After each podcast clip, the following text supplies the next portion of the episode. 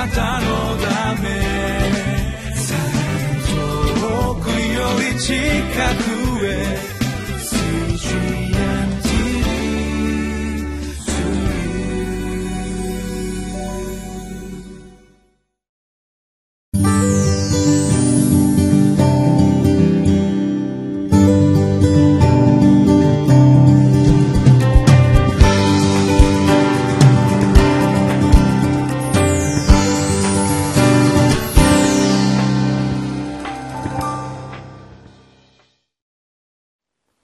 皆さんこんにちは。RCI 柏ゴスペルチャーチの井守です。今日もご一緒にリビングライフを通して御言葉に聞いていきましょう。8月13日土曜日。タイトルは「子孫に祝福を味わわせたヨセフのようになりましょう」聖書箇所は吉脇16章1節から10節です。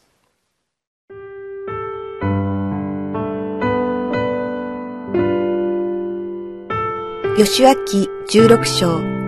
一節から十節。ヨセフ族が富士で割り当てられた地の境界線は、東、エリコのあたりのヨルダン川、すなわち、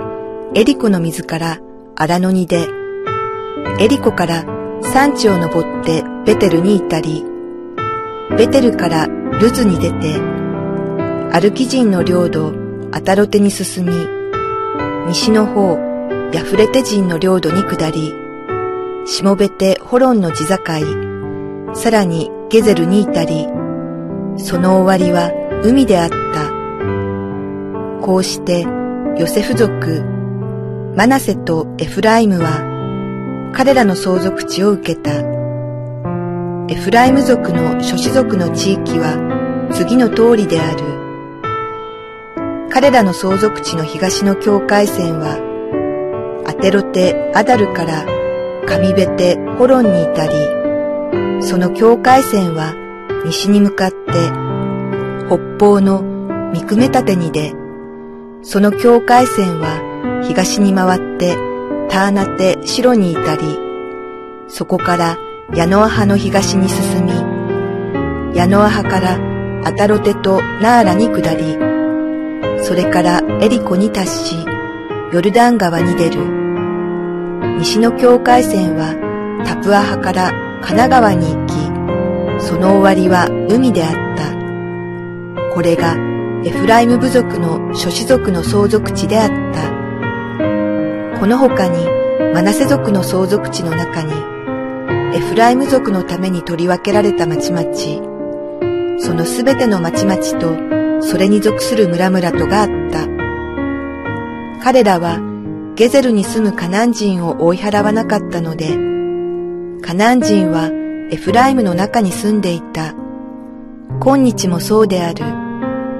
カナン人は区域に服する奴隷となった。今日の箇所はユダ族に続いてヨセフ族の相続地について記されていますまあ、ヨルダン川から地中海に至る東西のラインですね。この南の境界線が記されています、ま、ヨセフ族はヤコブの祝福の約束に基づいてですねマナセとエフライムヨセフの子供たちです。それぞれが相続地を受け取るようになります。まあ2倍の祝福なんですね。これもまたユダ族同様ですね。神様の選びによることです、まあ、ヨセフは特別な使命を与えられてこの大変な人生を歩いていきますよね。兄弟たちに売り渡されるということを通して外国に売られていくんですけども。そしてその中で奴隷のように扱われ牢獄で過ごしますが後にエジプトの宰相となっていきます。まあ、そういう経緯を通して神様の器としてまあ作られていったのが事実なんですけれどもそのヨセフに対して神様はヤコブが臨終のところの中でですね祝福を与えるんですね。その祝福の箇所が創世紀の49章22節から26節のところに書かれてあります。まあ少し一部分をですね抜粋したいと思いますがヨセフは実を結ぶ若枝泉のほとりの実を結ぶ若枝その枝は柿を越える。その祝福は上よりの天の祝福。下に横たわる大いなる祝福。乳房と鯛の祝福。これらがヨセフの頭の上にありその兄弟たちから選び出されたものの頭上にあるようにと、まあ、豊かな祝福がですねヨセフには与えられたんですね、まあ、そのことに基づいてこのマナセとエフライムはそれぞれに相続地をまあ受け取っていくようになるんですけれども、まあ、マナセの相続地はですねこのヨルダン川の西側だけじゃなくて東側にもですねとっても大きな範囲が与えられてるんですね。これも聖書のあの最後のところにある地図を見ればですねもう一目瞭然です。うわーと思います。何部族かがそのままそっくり入ってしまうようなですねすごい土地を与えられます。またこの西側にも与えられていくんですけれども同時にこのエフライムとともにですねこの中央地帯に位置していてですね非常に肥沃なですねそういう広大な土地を彼らは受け取っていくことになります。まあヨセフはかつて先ほど申し上げたように大変な目にも遭いましたけれどもしかし彼が通ったその道筋に従順に従ったことによってですね後の子孫が豊かな祝福に預かるということをこのところでこう経験していったんですね、まあ、私たちの歩みもですね今私たちがどうかということだけを考えるのでなくて私たちの死死孫々にまで至る豊かな祝福に基づくですねそういうビジョンを描きたいですよね。今自分がどうか幸せなのか不幸なのかたくさんのものを得ているのか得ていないのかできてるのかできてないのかあるいは成功してるのか失敗してるのかというその次元だけで捉えるのでなくて神様のおっしゃられたことに忠実に歩いているんだろうかと。それが一番大事なことだと思うんですね。そして主と共に歩いているんだろうか。ということがですね本当に要になることではないかなと思います。そのように歩いていくならですね神様はきっと豊かにですねまあ私たちの生きている間にも受けるものがあるでしょうけれどもそれを超えてですね世代をつないでいく祝福というものを与えてくださるのではないかなと思います、まあ、この今日読んだ箇所の後半にはエフライム族の相続地についても書いてあります。5節でエフライム族の諸子族の地域は次の通りである。彼らの相続地の東の境界線はアテロテアダルから神ベテホロンに至りとまた境界線のことがずっとこう書かれてあるんですね。まあ、このヨセフの子供たちも面白いものでですね、エフライムの方が次男なんですね。マナセが長男です。しかしヤコブはその臨終のとこにあってですね、エフライムの方をマナセに先立って祝福します。まあ、長子の祝福をその時与えたんですよね。ヤコブもエサウと双子でしたけれども、弟でしたよね。しかし神様の選びの中で神様はヤコブを、まあ、長子の祝福のように預からせていったんですね。まあ、それがあったからかどうかということ以上に、まあ、神様の摂理がそこに働いたんだと思いますが、エフライムは次男ではあったけれども、マナセより先に相続地のことについては、ここに記されているんです。まあ、相続地における課題をですね、このところでは見ることができると思います。まあ、境界線のことはずっと今まで見たようにですねいろんなことが書かれてありますけど最後10節でですねこういうことを書いてるんですね。彼らはゲゼルに住むカナン人を追い払わなかったのでカナン人はエフライムの中に住んでいた。今日もそうである。カナン人は区域に服する奴隷となった。と書いてあります。まあこれユダ族の時にも見ることができたことですよね、まあ、彼らは大方こう占領もしていくんですけれども少しこういうところでですねカナン人を残していくんですね。神様はっきりとヨシアたちこのヨルダン川を越えていく約束の地を勝ち取っていく民たちに告げられたんですよね。その地の住民の全てを追い払えって言ったんですね。後に罠になるといけないからともおっしゃられたんですよ、まあ、しかし彼らはですねこういう形でいろんな状況に応じてですね残してしまうんですね。ゲゼルに住むカナン人を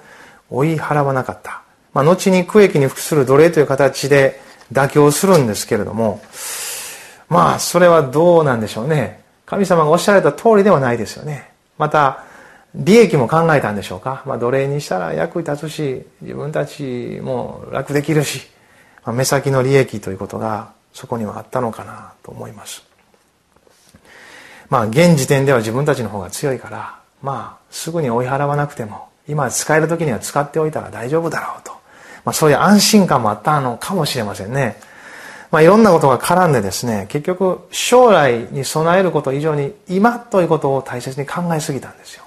そして主に従うことをちょっと濁してしまうんですね、まあ、しかしこれはですね主に忠実な態度ではなく知識に至っては結構大変なことになっていくんですね。私たちはそれ聖書で読んでるから知ってるんですけども、まあ、やはり人間性というのはですね未石の利益に弱いなと思います。これ他人事ではないんじゃないでしょうか皆さん。いかがですか、まあ、学生さんであればですね毎日コツコツ勉強すればですねいいのにですね、まあ、その時遊びたいとか寝たいとかですねやりたいことがあればちょっと後回しにしますよね。そしてテストの前日になってはたと気づくんですね。うわーなんでこんなことをしてたんだとですね。なんて俺はバカなんだと思うかもしれません。毎日コツコツやってればこんなにたまらなかったのにとですね、まあ、目先のことを優先するとそんな小さなことでもですね私たちいろんな経験すると思います、まあ、積もり積もって山となっていくんですね。まあ、後悔先に立たずという言葉もあるんですけれども、まあ、本当にそうだなと思うんですけど。毎日のデボーションもどうですか皆さん？なんかもう人生にでかい問題が起こった時だけですね、聖書に向かうということは、まあないと思いますね。毎日これ多分放送で見ながら皆さんデボーションされてると思いますね。QT の時持ってるかと思います。まあ溜め込んでいくとろくなことにならないんです。私たちは絶えずですね、先を見る目を持ちながらですね、今をしっかりと歩いていきたいなと、そのように思わされます。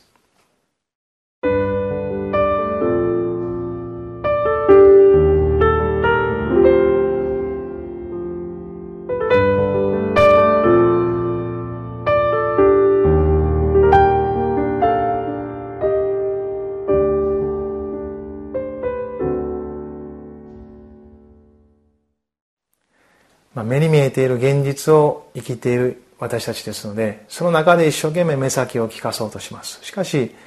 ビジョンの目によって目先を利かしていくことの方が重要なことです、まあ、そのためにはですね主への健全な恐れとそして従順に従うということが大切なことになってきます、まあ、御言葉を通してこの QT を通して日ごとそのような心がですね神様との関係が続けて作られていくようにと共に願わされます。一言お祈りします。愛する天のお父様今日の御言葉もありがとうございます。ヨセフ族が受け取った相続地またそこに残した課題のことについて一緒に見ました。